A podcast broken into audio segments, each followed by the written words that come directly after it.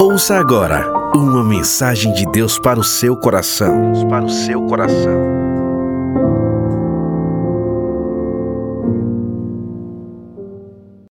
Ó Deus, nós te louvamos pela tua presença nesse lugar.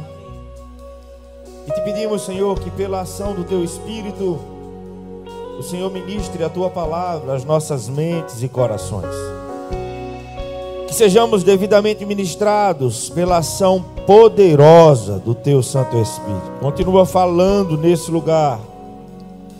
Compartilha conosco, Espírito Santo, as preciosas lições, aprendizados que esse tempo que temos vivido tem nos proporcionado.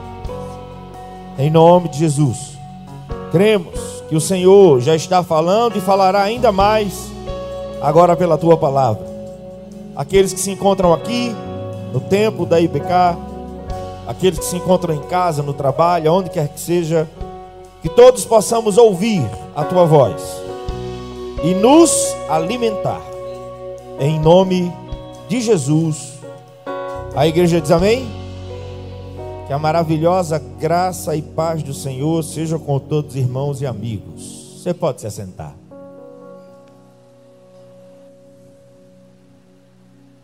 Nesses dias que estamos vivendo, nesse contexto no qual todos, todos estamos inseridos,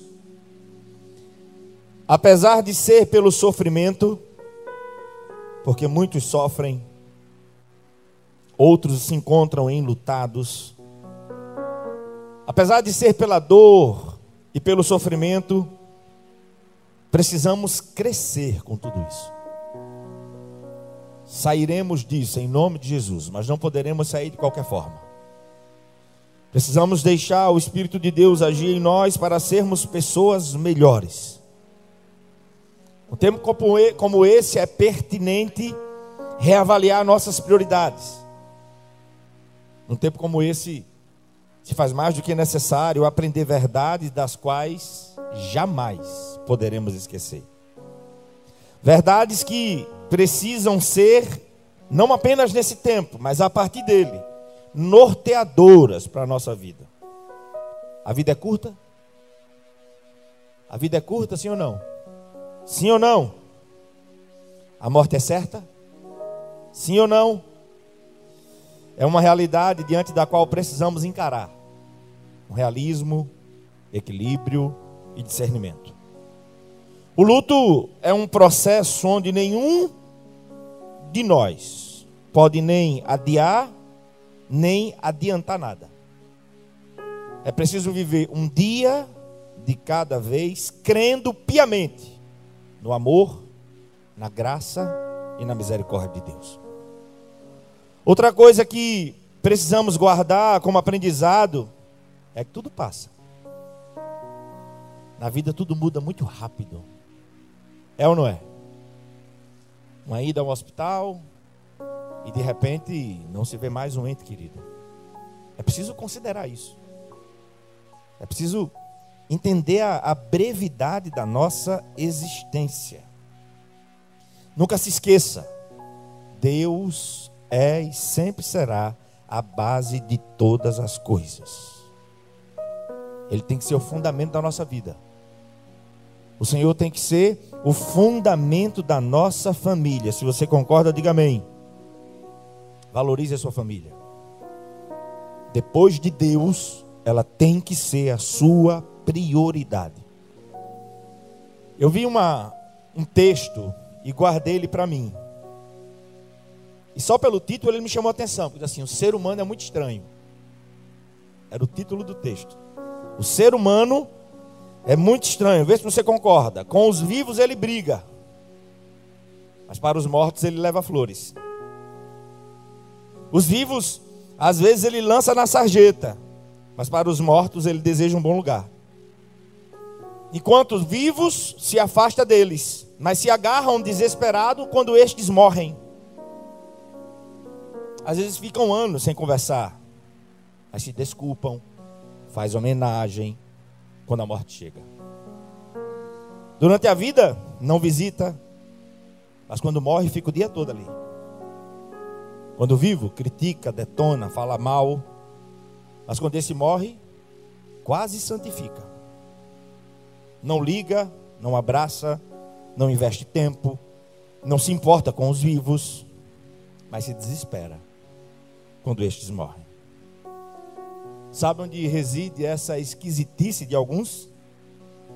É que para muitos, falto de sabedoria, o valor do próximo só fica evidente quando eles morrem. E com a sabedoria que Deus nos dá, precisamos valorizar antes de perder. Por isso, ame, perdoe, ouça, invista o tempo de qualidade enquanto você tem tempo, porque amanhã pode não chegar. O amanhã pode ser tarde demais. E a palavra diz assim, igreja amada, Salmo 49, 12: Todavia, o homem, apesar das suas riquezas, ele não permanece. Antes, eles são como os animais que perecem. Isaías capítulo 2, verso 22. Parem de confiar no homem cuja vida não passa de um sopro em suas narinas. Que valor ele tem? Será que a consciência da nossa finitude cumpre o seu papel na nossa existência? Sem dúvida, tem ficado mais evidente para mim e para você nesse tempo quão finitos e frágeis todos nós somos. Mas será que essa consciência tem nos influenciado como deve? Será que temos sido dia após dia alertados para que possamos valorizar as pessoas que estão à nossa volta e que creia, considere isso, não estarão para sempre. E nós não sabemos quando será a última vez. O engano de muitos é achar que as pessoas estarão sempre à nossa disposição e que sempre teremos uma oportunidade para resolver, para amar, para perdoar, para fazer o que precisa ser feito. Aí como é a vida? Por circunstâncias várias, elas se vão e podem não mais voltar. Podem não mais existir nessa vida. E aí? E aí? Que se não se viveu com sabedoria, consciente dessa finitude, desperta para ela apenas diante da perda. E aí é quando o desespero toma conta. Igreja amada, irmãos, amigos, como é que estamos vivendo? Que tipo de pessoas nós somos? A que damos mais valor nessa vida? Coisas, pessoas, bens, posições Me escute, porque isso é verdade. Muitos vivem como se nunca fossem morrer. E morrem desesperados como se nunca tivessem vivido. Eu tenho dito para algumas pessoas que tenho acompanhado diante do luto, diante de perdas, num contexto como esse, bombardeados de forma tão desonesta pela mídia. Ontem visitei um, um casal de irmãos Irmão, abriu o coração. Não quero nem assistir mais TV. Está tá me dando nos nervos. Estou me irritando com facilidade. Eu estou perdendo o equilíbrio. Digo, é, seja seletivo quanto a tudo que você vai olhar, botar diante dos seus olhos. Não que queremos viver uma vida alienada, de maneira nenhuma, mas seja seletivo, porque é só desgraça, só desgraça, só desgraça. E nesse tempo o Senhor tem me dado três reflexões, três ensinamentos. E o primeiro deles é sobre a morte. É fato. Se você crê realmente no que a palavra diz, você não flerta com a morte, você não se expõe a ela, mas você não tem medo dela. Porque se eu viver, disse Paulo, eu vivo para o Senhor. Se eu morrer, eu morro para o Senhor. Quer eu viva, quer eu morra, eu sou do Senhor. É o que diz a palavra. É o que ela nos ensina. E não há prova nem teste maior para a nossa fé, a não ser a morte ou a possibilidade dela. Concorda comigo? Sim ou não? Eclesiastes 7, verso 1 e 2. É melhor ir uma casa onde há luto do que uma casa onde há festa. Porque a morte é o destino de todos e os vivos precisam considerar isso. Viva hoje, agora, intensamente, mas na presença de Deus, amando pessoas, usando coisas e não ao contrário. Não use pessoas. Ame pessoas. Respeite pessoas. Tenha momentos marcantes com as pessoas que Deus, por bondade, tem permitido estar ao seu lado. Muitos equivocadamente acreditam, mesmo, que sempre terão um tempo lá na frente para resolver, para perdoar, para valorizar, para dar o devido valor à família. Iludidos, enganados pela visão distorcida da vida, de que sempre podem postergar, adiar o que na verdade é inadiável. Muita gente vive realmente iludido, achando que está no controle de tudo. Mas isso é um grande engano. Em amor, orando, clamando, para que o Espírito Santo torne essa palavra viva no seu ser. Oportunidades que a vida nos traz, porque Deus assim permite, devem ser devidamente aproveitadas. Valorizar nossos familiares, cuidar do casamento, nossos filhos, servir ao Senhor, se desgastar e usar essa vida para cumprir os planos de Deus em nós. Isso é não passar em branco. Será que estamos vivendo conscientes da brevidade da nossa vida? Será que essa reflexão tem surtido o efeito necessário na minha, na sua vida? A nossa finitude, a nossa limitação humana, eu não sou, eu estou hoje, não sei amanhã nem eu, nem você. Mas os irmãos hão de convir comigo que se tivéssemos mesmo a consciência da brevidade da nossa vida, se a consciência dessa finitude cumprisse o papel necessário, se tivéssemos mesmo essa consciência de que, que cada minuto que se passa, cada momento é um a menos na minha, na sua vida e que não volta mais. Concorda que a nossa visão acerca do mundo seria diferente? Concorda que a nossa visão para com o outro seria diferente? Concorda que não perderíamos tempo tão precioso com coisas tão pequenas? Recomendo você assistir depois aquele filme do apóstolo Paulo. Tem uma parte, antes de vir agora, eu estava revendo, revendo. Ele está antes de ser executado, falando, explicando no filme lá qual o conceito que ele tem de vida. Ele pergunta assim, ele diz: Você já velejou? E a pessoa que está interagindo lá no, com ele no filme diz, já. Você sabe o que é a vida? Vá na imensidão do mar e pegue a água na concha das suas mãos. À medida que você pega a água na concha das suas mãos, o que é que ela começa a fazer? O que é que ela começa a fazer? Ela começa a escorrer pelos dedos. É assim ou não é? É assim a nossa vida. A gente tenta contê-la a todo custo. Mas ela se esvai, se esvai, se esvai, até não existir mais. Ô pastor, e diante desse cenário, qual o conselho que a palavra de Deus nos dá? Como viver um tempo tão difícil desse? Minha fé estará firmada em que, como devo viver? Eu tenho um conselho de Deus diante da morte, diante da possibilidade dela, eu tenho um conselho do Senhor para dar a sua vida nessa noite. Salmo 92, versos de 12 a 14, diz assim: Me escute. Os justos florescerão como a palmeira, crescerão como o cedro do Líbano, plantados na casa do Senhor. Diga assim comigo: na. Fala mais forte, porque está chovendo, irmão. Você tem que levantar seu tom. Diga assim: na presença do Senhor. É isso aqui o salmista faz referência aqui plantados na casa do Senhor, florescerão nos átrios do nosso Deus, e mesmo na velhice darão frutos. Eu tenho perseguido isso, irmão. Eu quero ser frutífero até o último dia da minha vida. Quando parar de dar fruto, pode recolher, Senhor. Mas se a tua palavra diz que quem vive na tua presença tem uma vida frutífera até o último dia, eu tomo posse disso e quero isso para a minha vida. Amém? Agora, outra coisa que esse tempo tem nos ensinado: cuide do templo do Espírito. Regre a sua alimentação. Tome cuidado.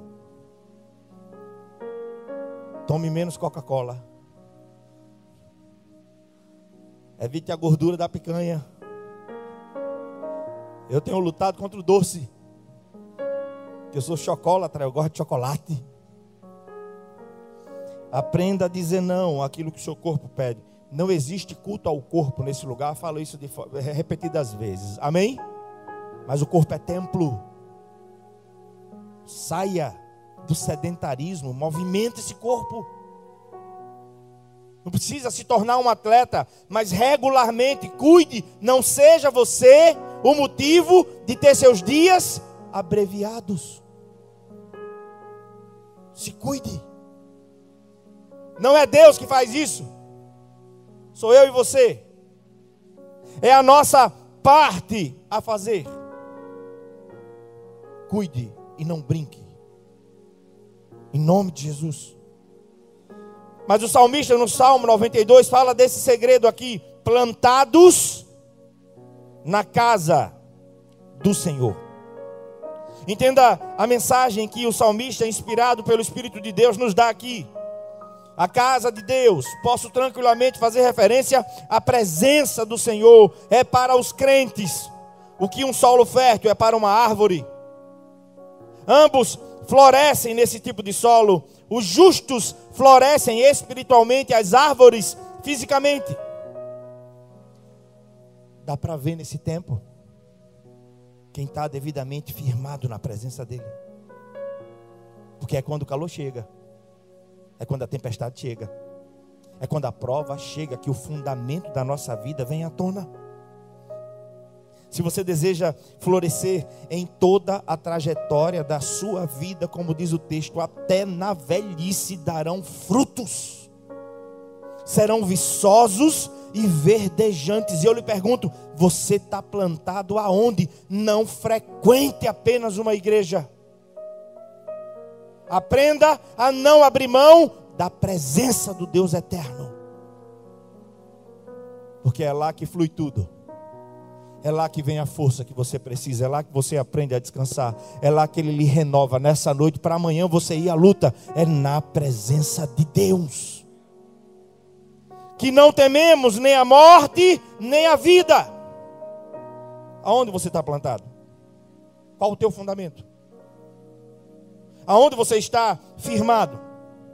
Será que se encontra seguramente plantado ou superficialmente plantado?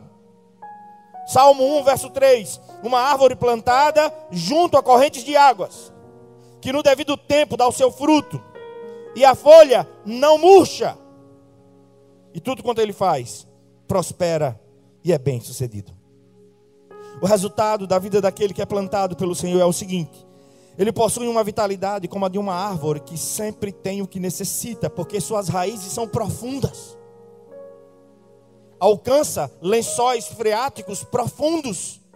Na superfície, sequidão, mas ele é devidamente alimentado.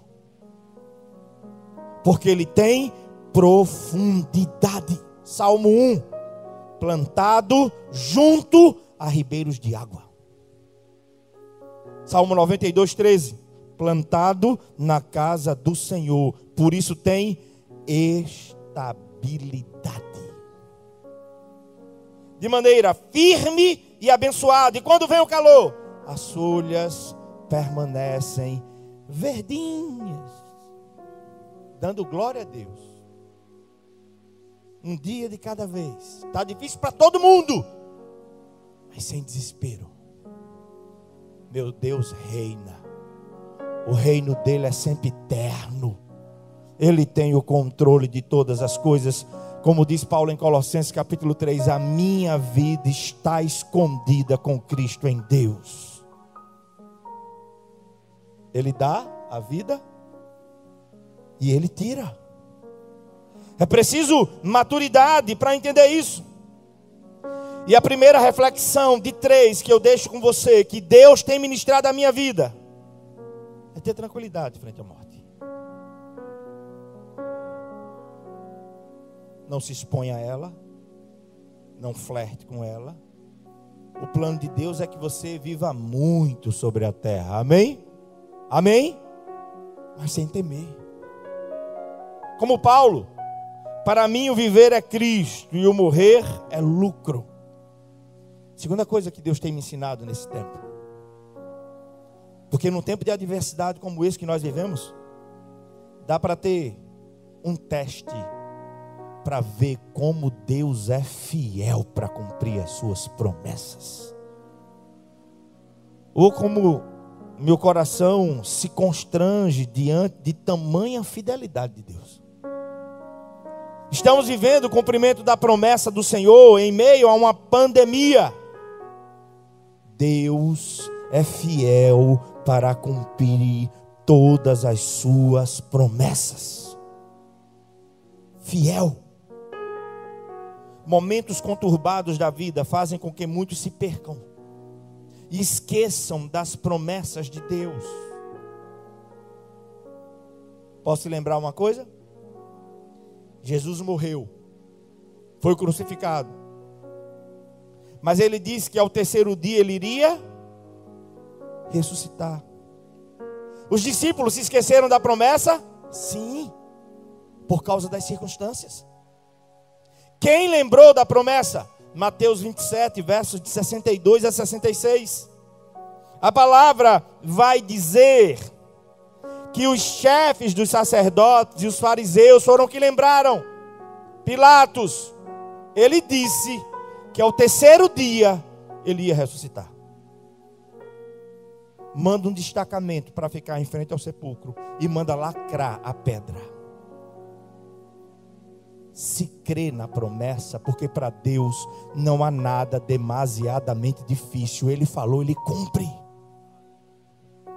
Era para no terceiro dia estarem na frente do sepulcro.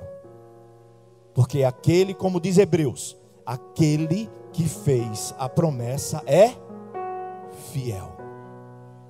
Ele não é homem para mentir. Ele não é filho do homem para se arrepender. Sabe quando foi que eles se lembraram da promessa e creram na promessa? Somente quando eles viram. Vou ler para você. João capítulo 20, verso 8, verso 19 e 20. Depois outro discípulo que chegara primeiro ao sepulcro também entrou. Ele viu, por isso creu. Ele precisava ver, para só então crer. Aí continua, verso 19: Ao cair da tarde daquele primeiro dia da semana, estando os discípulos reunidos, a porta trancada e com medo dos judeus. Jesus entrou, pôs-se no meio deles e disse: Paz seja com vocês. Verso 20: Tendo dito isto, mostrou-lhes as mãos e os lado e o lado. Os discípulos se alegraram quando viram. Eles ainda estavam nesse estágio. Eles só criam se eles vissem.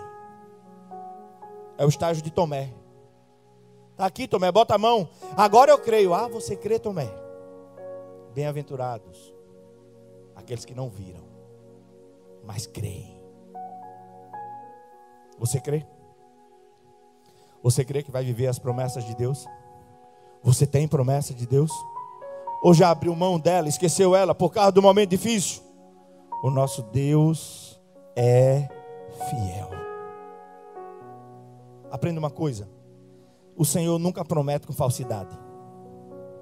E não há nada, me escute com atenção, não há absolutamente nada que Ele querendo e prometendo fazer, Ele não possa fazer. Nada. Sabe qual é a garantia das promessas de Deus para mim e para você? É o próprio Deus. Hebreus capítulo 6, versos de 13 a 16 diz assim: quando Deus fez a sua promessa a Abraão, qual foi a promessa a Abraão? Abraão, não interessa, tua mulher já está infrutífera, infértil, já passou o costume de mulher, mas não interessa. Dentro de um ano, tua mulher vai ter um filho, e a tua descendência será tão numerosa como a areia do mar. Porque Deus faz assim, irmão. Faz ou não faz? Faz ou não faz, irmão? Pelo amor de Deus, você está vivendo isso como IBK. Você está vivendo o cumprimento das promessas de Deus em meio a um tempo completamente desfavorável. Ele é fiel para cumprir as suas promessas. E diz o texto: Esteja certo de que te abençoarei e farei seus descendentes numerosos. E foi assim que, escuta, depois de esperar pacientemente, Abraão alcançou a promessa. Os homens juram por alguém superior a si mesmos, e o juramento confirma o que foi dito, pondo fim a toda discussão. Quando uma testemunha faz um juramento em um tribunal, ela declara, ela promete que dirá a verdade com a ajuda de Deus. E sempre se invoca o maior como testemunha para o menor. E ninguém é maior do que Deus. Por isso que a garantia das promessas de Deus é o próprio Deus. Apeguemos-nos com firmeza à esperança que professamos, diz Hebreus 10, 23. Porque aquele que prometeu é fiel. Você quer viver as promessas que Deus tem para você? Você quer viver as promessas que Deus tem para você? Marque esse texto na sua Bíblia. Abra aí, por favor. 2 Coríntios, capítulo 1, verso 20. Abra aí, por favor. 2 Coríntios, capítulo 1, verso de número 20. Abre aí. Você achou? Marque esse texto na sua Bíblia. Ele vai dizer assim, ó: Pois quantas forem as promessas feitas por Deus, tantas tem em Cristo o sim. Por isso, por meio dele, o Amém é pronunciado por nós para a glória de de Deus. Para que todas as promessas de Deus se cumpram na sua vida, o sim para elas está em quem? Está em quem, igreja? Em Cristo. Você só viverá o que Deus tem para você se Ele for Senhor e Salvador da sua vida. Agora, quer uma prova que Deus é fiel para cumprir as suas promessas? Paulo faz um lembrete lá em Romanos capítulo 8, versos 31 e 32. Que diremos, pois, diante dessas coisas? Se Deus é por nós, quem será contra nós? Aquele que não poupou o seu próprio filho, mas o entregou por todos nós, como não nos dará com ele e de graça todas as coisas? Paulo está dizendo: o que é que vocês acham? Se ele não poupou o seu próprio filho por mim e por você, teria ele dificuldade de cumprir alguma promessa? Agora a questão é que sem fé é impossível agradar a Deus. Não duvide dele. A vinda de Cristo, o nascimento, a obra, a morte de Cristo em nosso lugar, a sua ressurreição foi, é e sempre será a maior prova de que o Senhor é fiel para cumprir tudo aquilo que ele promete. Ou como eu tenho crescido nesse tempo.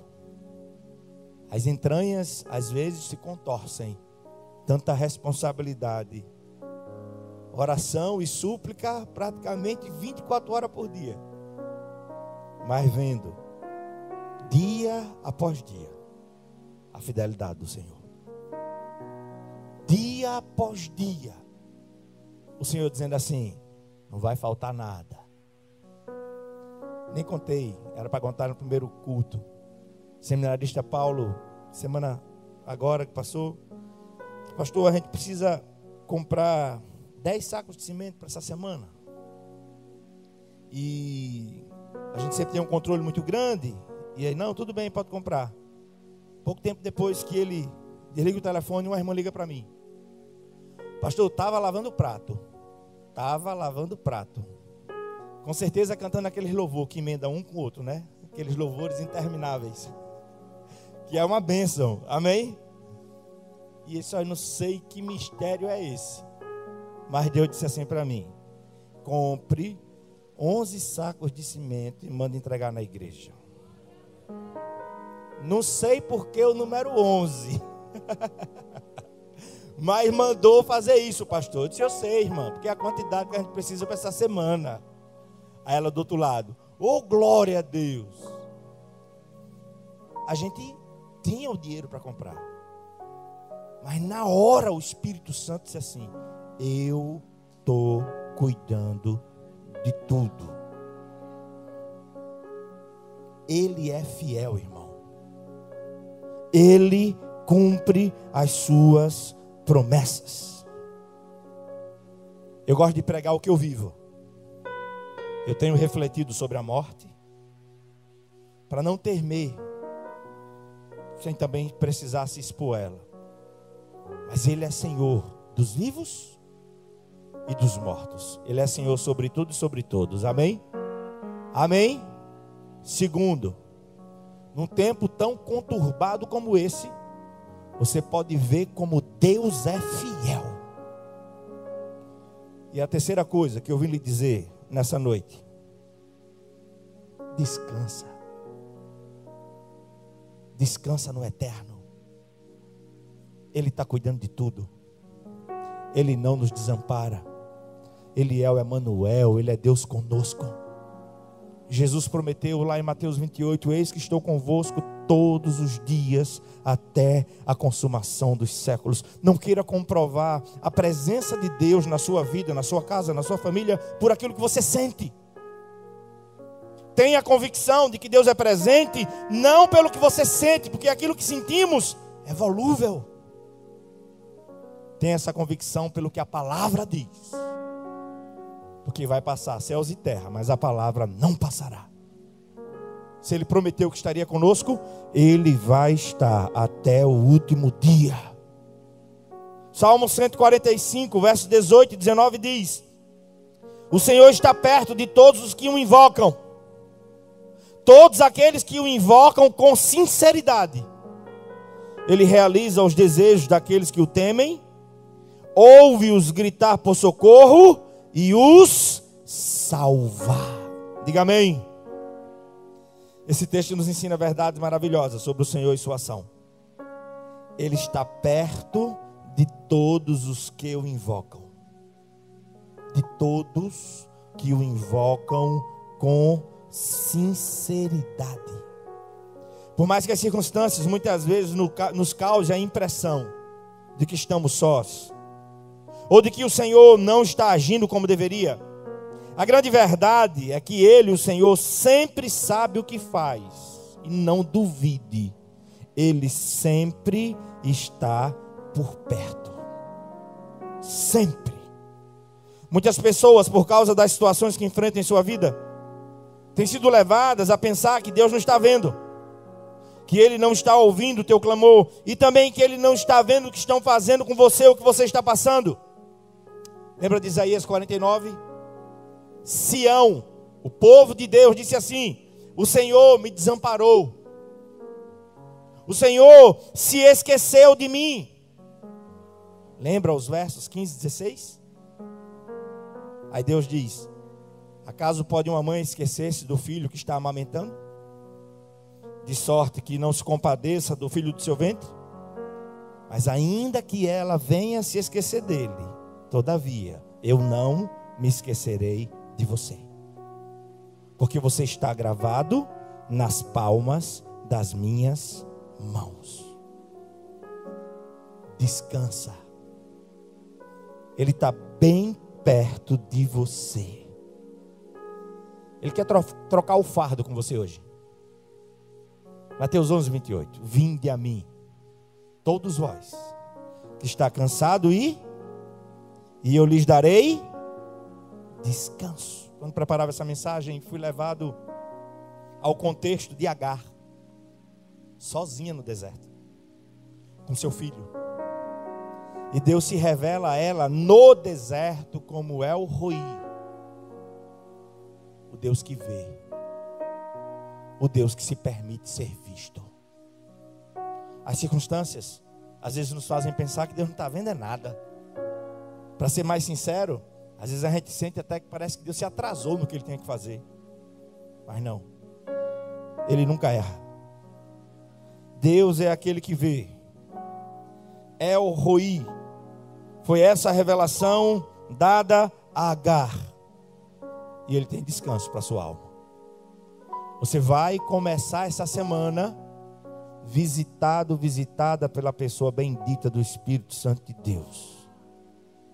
Em nome de Jesus. E você vai descansar.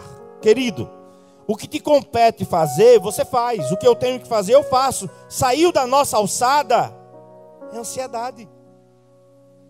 O que é ansiedade? É excesso de futuro. O futuro tem dono, é o Senhor.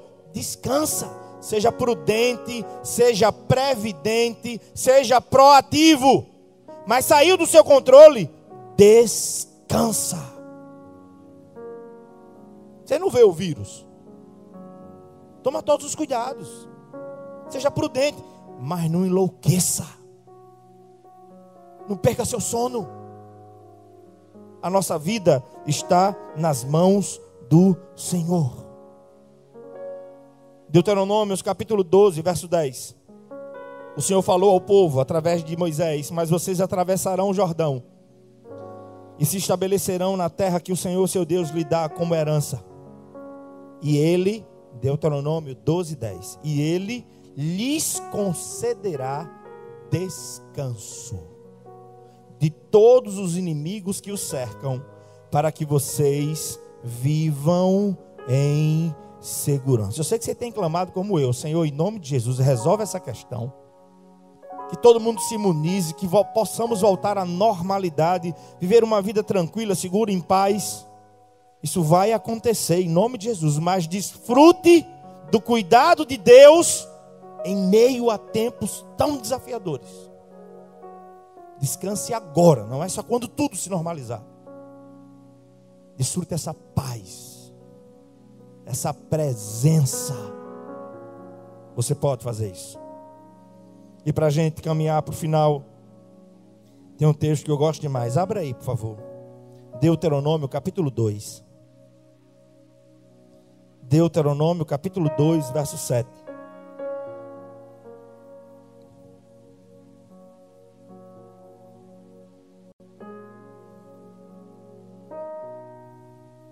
Deuteronômio capítulo 2, verso 7. Quem achou, diga amém.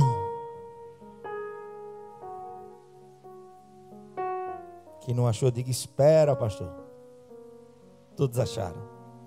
Olha que coisa linda. Pois o Senhor, Deuteronômio capítulo 2, verso 7. Pois o Senhor, o seu Deus, os tem abençoado em tudo que vocês têm feito. Ele cuidou de vocês em sua jornada por este grande deserto. Nestes 40 anos, o Senhor seu Deus tem o que? Tem estado com vocês. E não lhes tem faltado coisa alguma. Olha o que é que Moisés está dizendo. Veja na parte B do texto. Pois o Senhor, o seu Deus, os tem abençoado em tudo que vocês têm feito. O que é que ele diz? Ele tem o que? Cuidado de vocês. Eu já preguei sobre esse texto. E na ocasião, me chamou a atenção quando estudava o texto. Eu digo: que cuidado é esse que Deus teve com o povo durante os 40 anos pelo deserto? Esse cuidado aqui tem um sentido íntimo. Fala de conhecer com propriedade, é estar perto, é envolver-se pessoalmente com alguém ou com uma situação. É assim que Deus caminha comigo com você. Ele vê tudo. Ele conhece a lágrima que rola no seu rosto quando ninguém vê.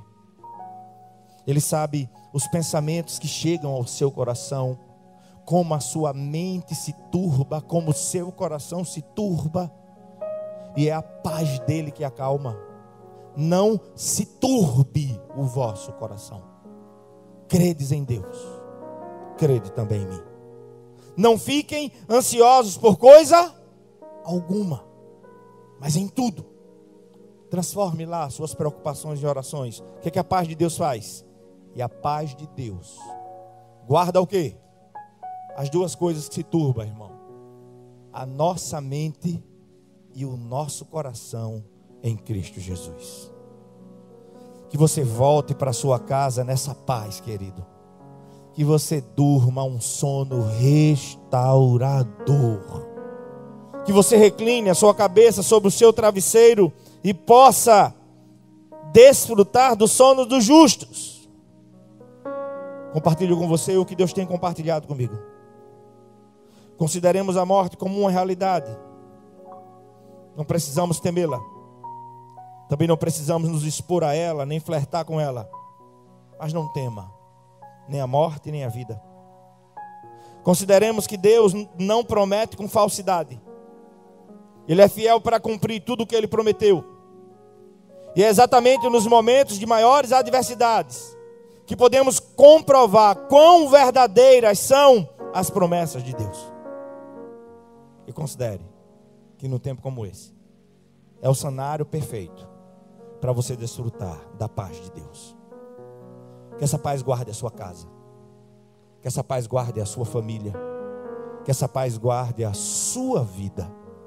Essa paz tem dono. Essa paz é Jesus. Ele é o príncipe da paz. E ele quer entrar na tua vida e na tua casa. Será que você pode descansar? Olha para quem está ao teu lado assim e diz assim: descansa, irmão. Feche seus olhos. Em nome de Jesus. Siga IBK nas redes sociais. No YouTube, IBK Maceió. No Facebook, Cononia Maceió. No Instagram, IBK Maceió. E fique por dentro de todas as novidades.